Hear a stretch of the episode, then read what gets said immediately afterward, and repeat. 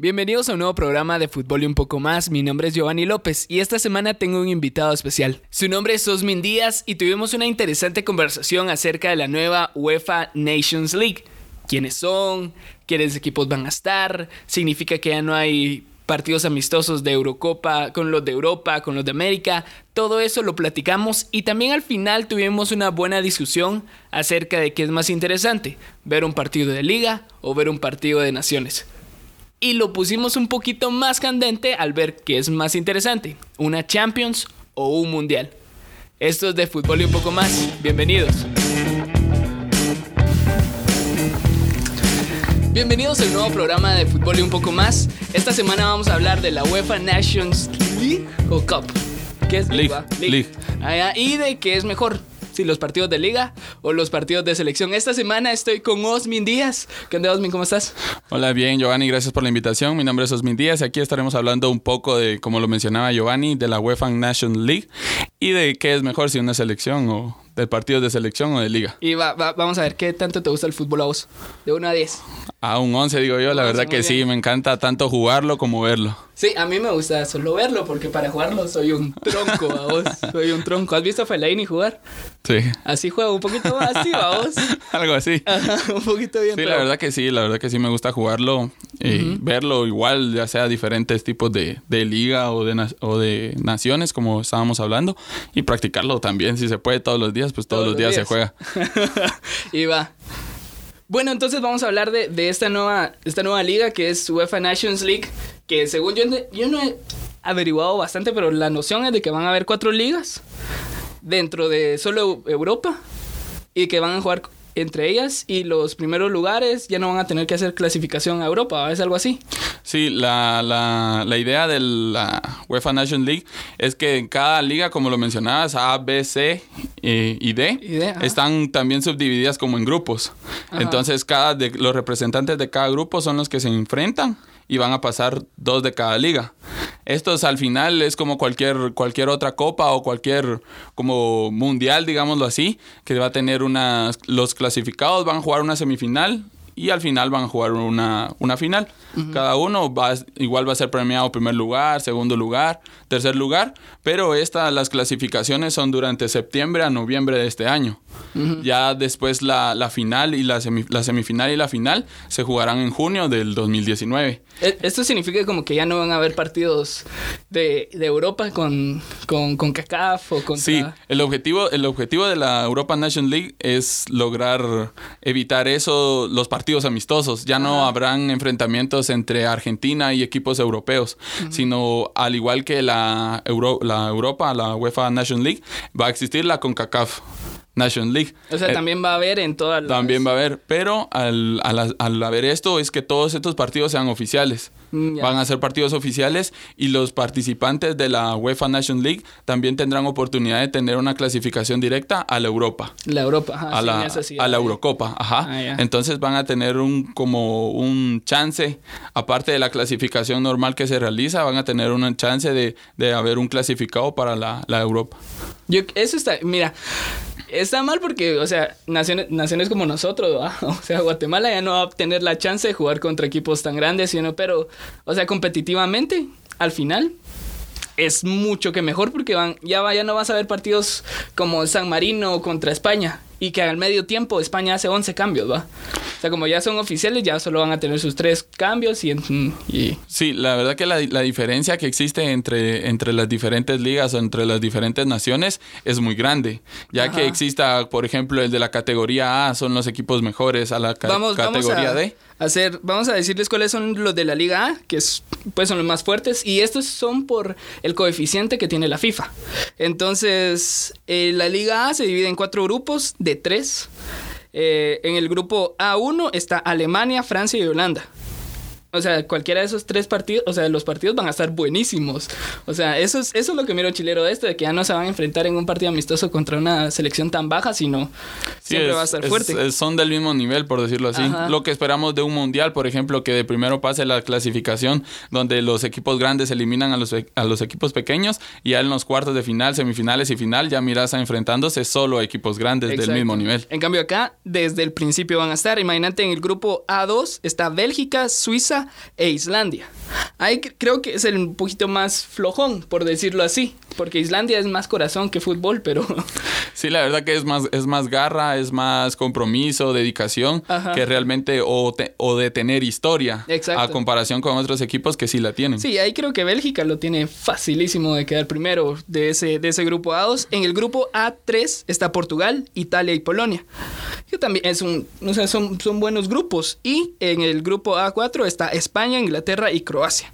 Creo que la 1, donde está Alemania, Francia y Holanda, y A4, España, Inglaterra y Croacia, son los más, los más atractivos para, Sí, esos son el equipo, los equipos más, aparte de tener historia, de tener títulos y de ser siempre favoritos en los partidos contra equipos débiles, como lo hemos mencionado, pero también al enfrentarse tanto grande, por decirlo así, entre ellos, pues son partidos que llaman la atención tanto verlos, escucharlos, como sea, pero... Y jugarlos también. Y jugarlos también. Entonces, eso de, separar esas ligas, por ejemplo, también siento desde mi punto de vista que tiene pierde la emoción que le puede dar a otros partidos donde no donde no existen por ejemplo estas categorías tan que son tan diferentes. Por ejemplo, lo que mencionabas de que nosotros, los de Guatemala, no podamos enfrentar a equipos grandes, también para nosotros es... Una emoción. ajá, a nosotros nos gustaría ver un partido como entre Alemania y Guatemala. Ajá, sí. Porque no se pueda dar, es para nosotros es malo, pero para los equipos grandes es bueno.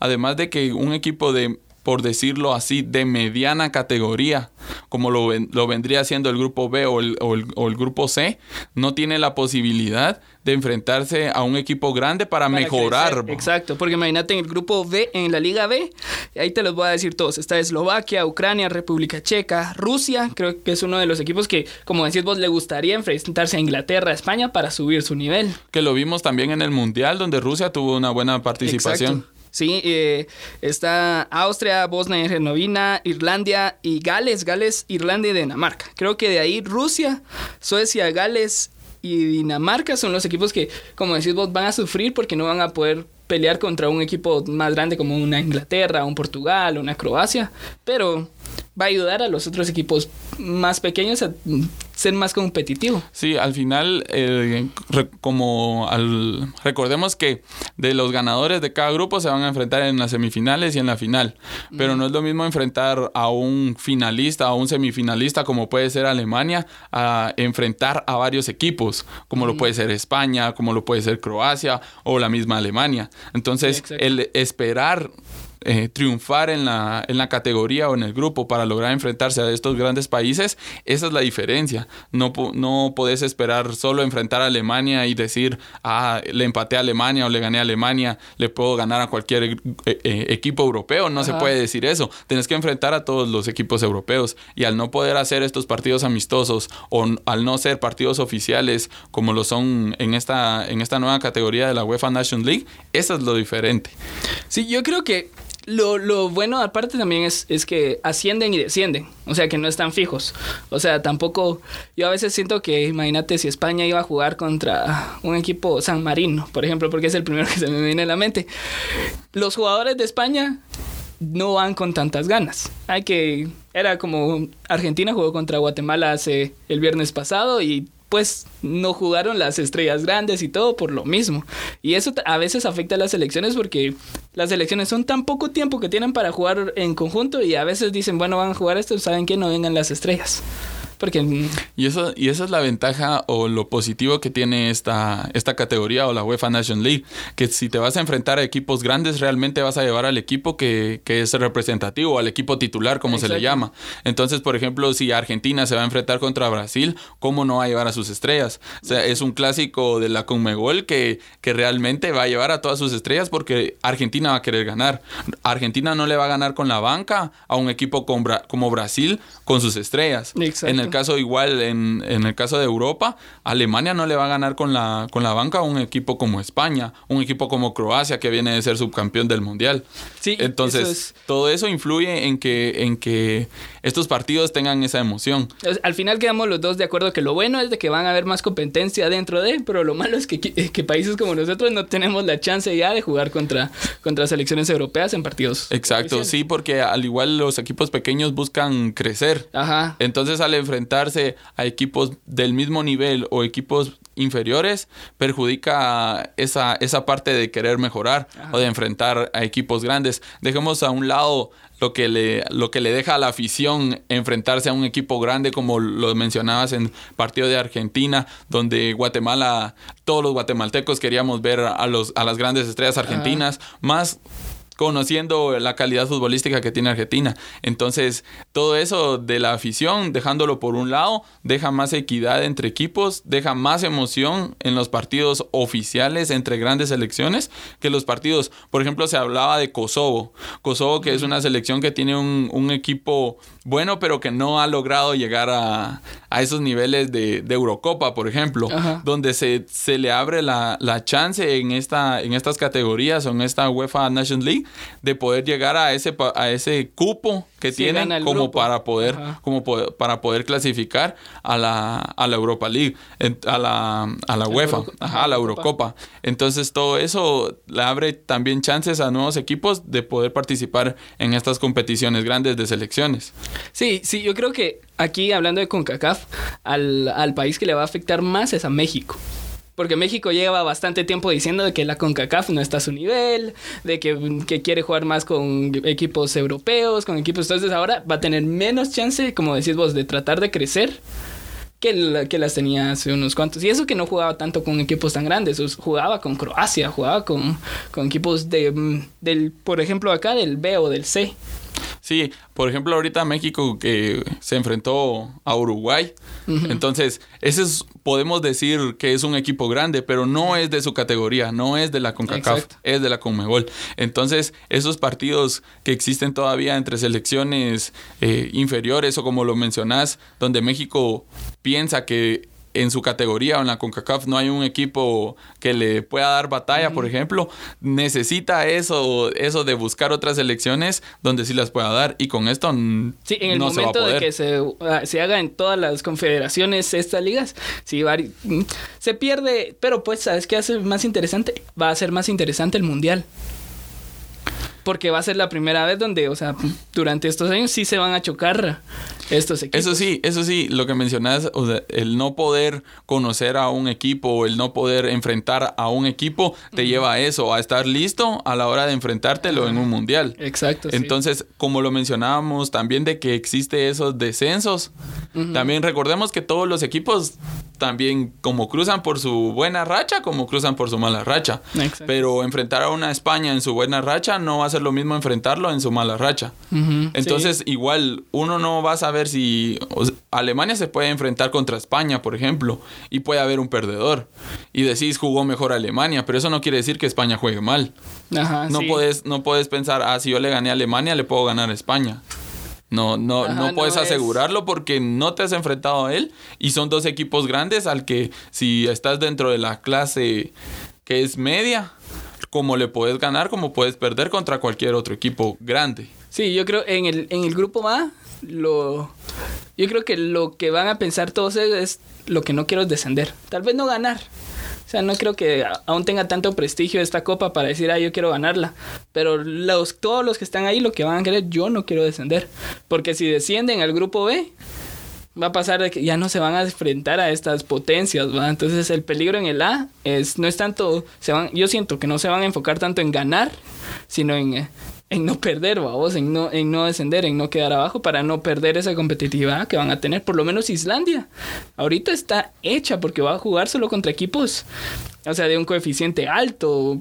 Normalmente Islandia no lo hubieras puesto contra, contra estos equipos, pero eh, Islandia lo que no va a querer es bajar en ninguno de estos otros equipos. Y Islandia es uno, es como lo mencionas, es como eh, el afortunado. Ajá, sí. Al haber quedado con estos equipos porque Islandia que cuatro años atrás ha venido demostrando que tiene un, buen nivel futbolístico y al enfrentarse a equipos grandes, pues tiene la oportunidad de, subir y, de, y de, aprovechar todo lo que estamos mencionando que otros equipos no van a tener. La oportunidad de, de, crear una estrategia tanto técnica como tácticamente contra equipos grandes.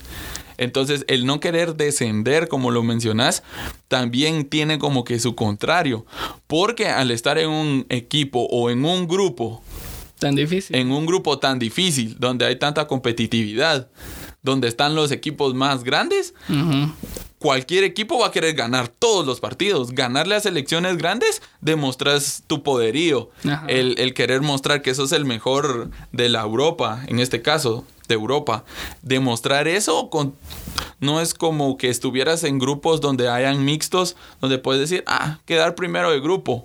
Ganarle a, los pequeños y quedar en primero, como lo es en una clasificación en un mundial, en la fase de grupos. Aquí es de que le, le voy a ganar a Alemania, le voy a ganar a España, le voy a ganar a Croacia, le voy a ganar a todos los equipos duros y yo voy a quedar. Es, es como decirlo, una mini copa del mundo solo de Europa. A, muchos nos gustaría, así como con este nuevo formato y como lo decís, es algo nuevo.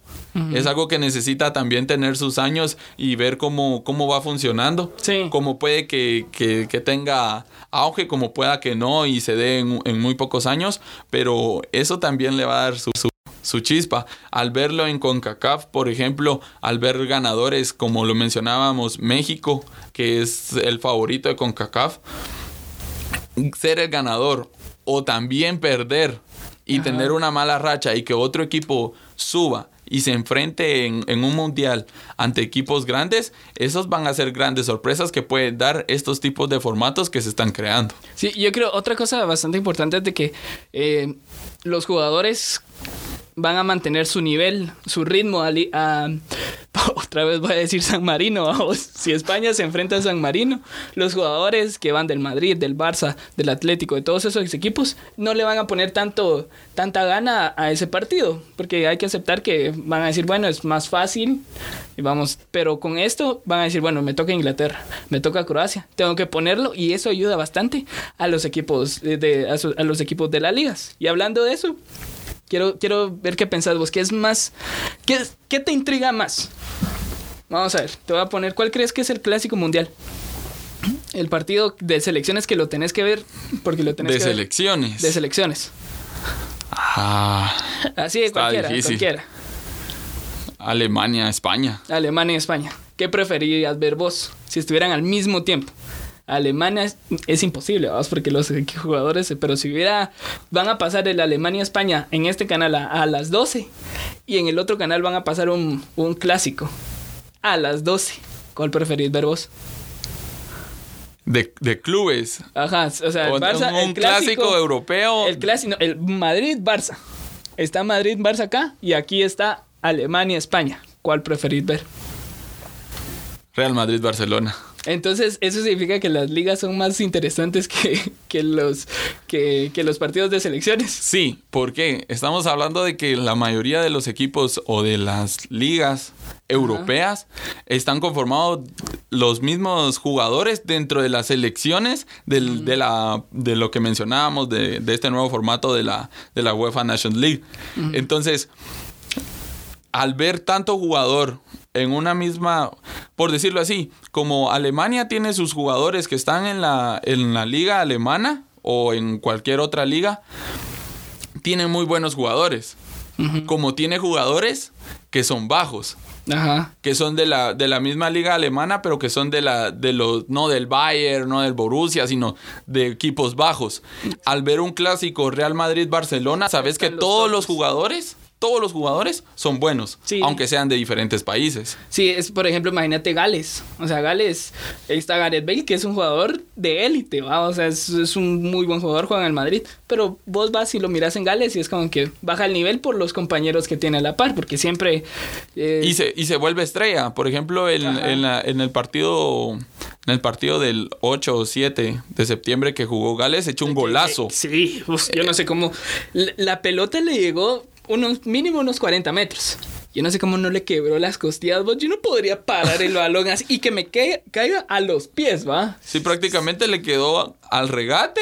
Ajá. Al, espacio exacto para regatear y pegarle. Y fue un golazo. Ahí es donde esos jugadores se vuelven estrellas. Donde la, donde la UEFA Nations League no va a tener esa posibilidad.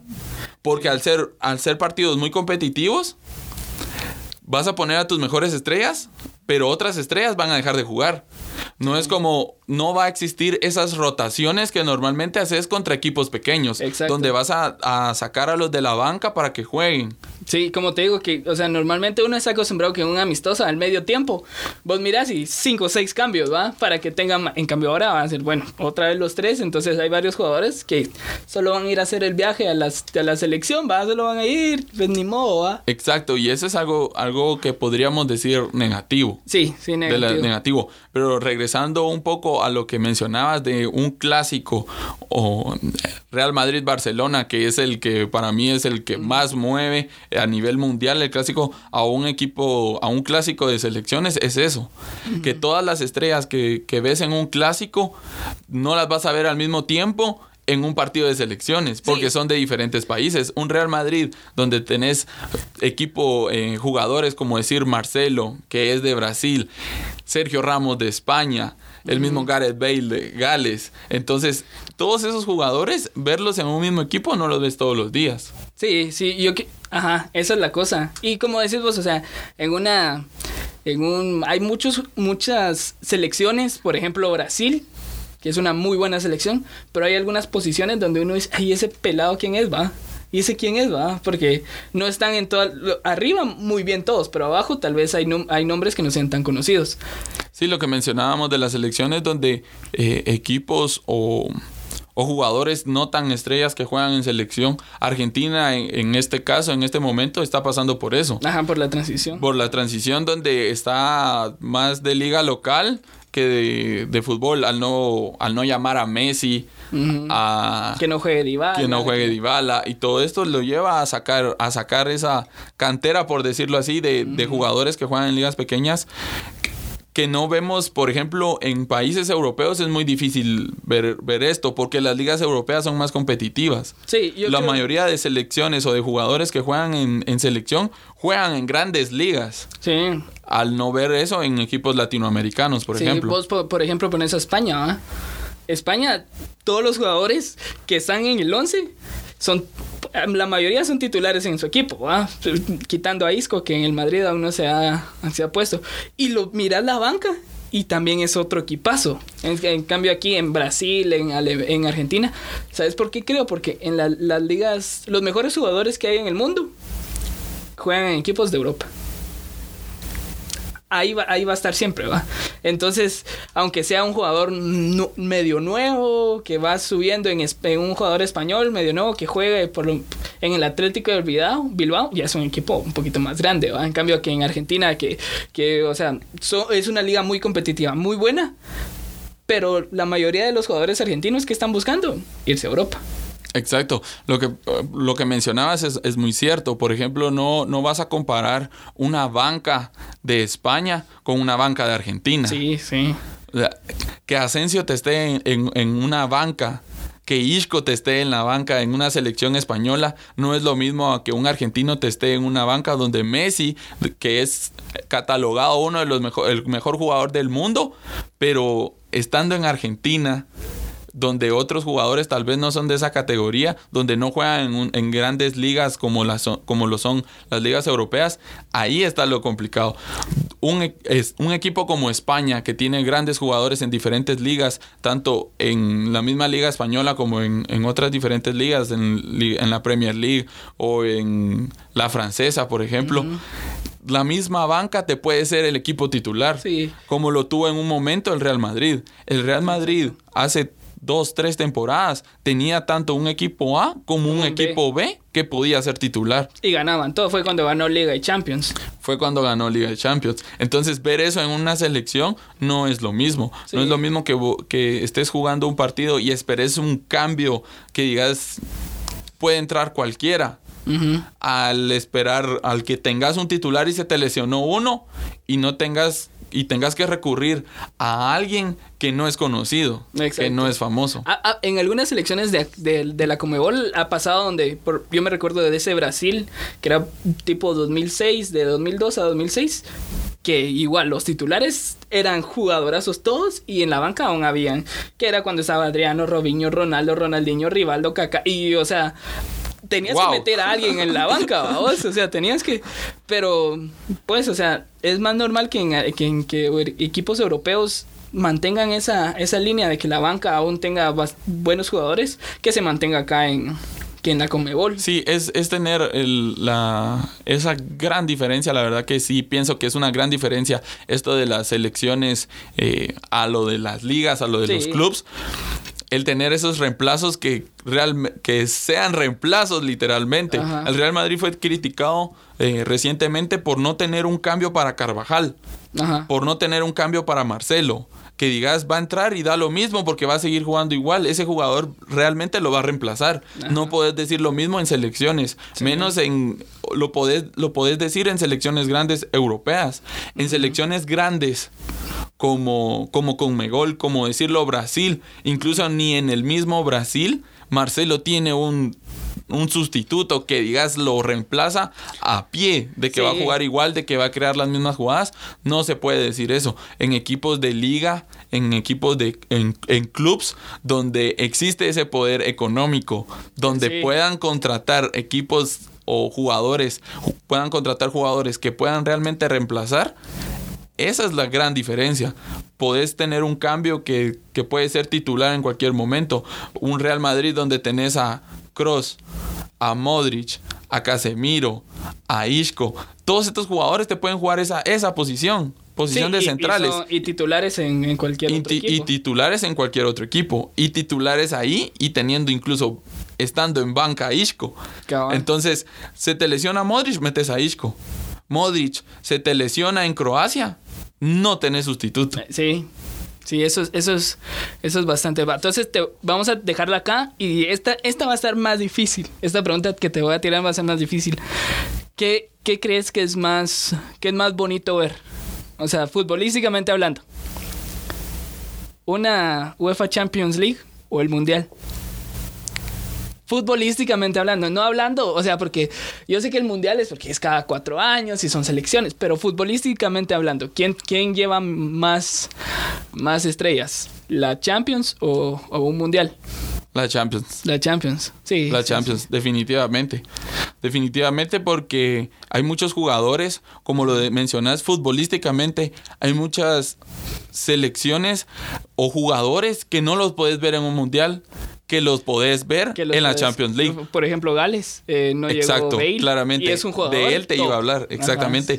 Gales no lo, no lo pudiste ver en el Mundial. Exacto. Pero Gareth Bale es una gran estrella en el Real Madrid. Entonces, la Champions League tiene eso porque la mayoría son estrellas en sus equipos y tal vez no tanto en sus selecciones. En el mismo caso del mismo Messi. Ah, sí. No es lo mismo ver a Messi en el Barcelona en una Champions League a que veas a Messi que es tan criticado en, Argentina. Sí, entonces me quedo con la Champions League. Sí, sí. Bueno, entonces, eh, sí, te, quería comentar porque incluso tengo eh, un, compañero que hace podcast también de, de, tecnología y él es español, se llama Alex y él y una vez hablamos y estábamos hablando de que incluso en España es más importante el Real Madrid del Barcelona que la misma selección de España.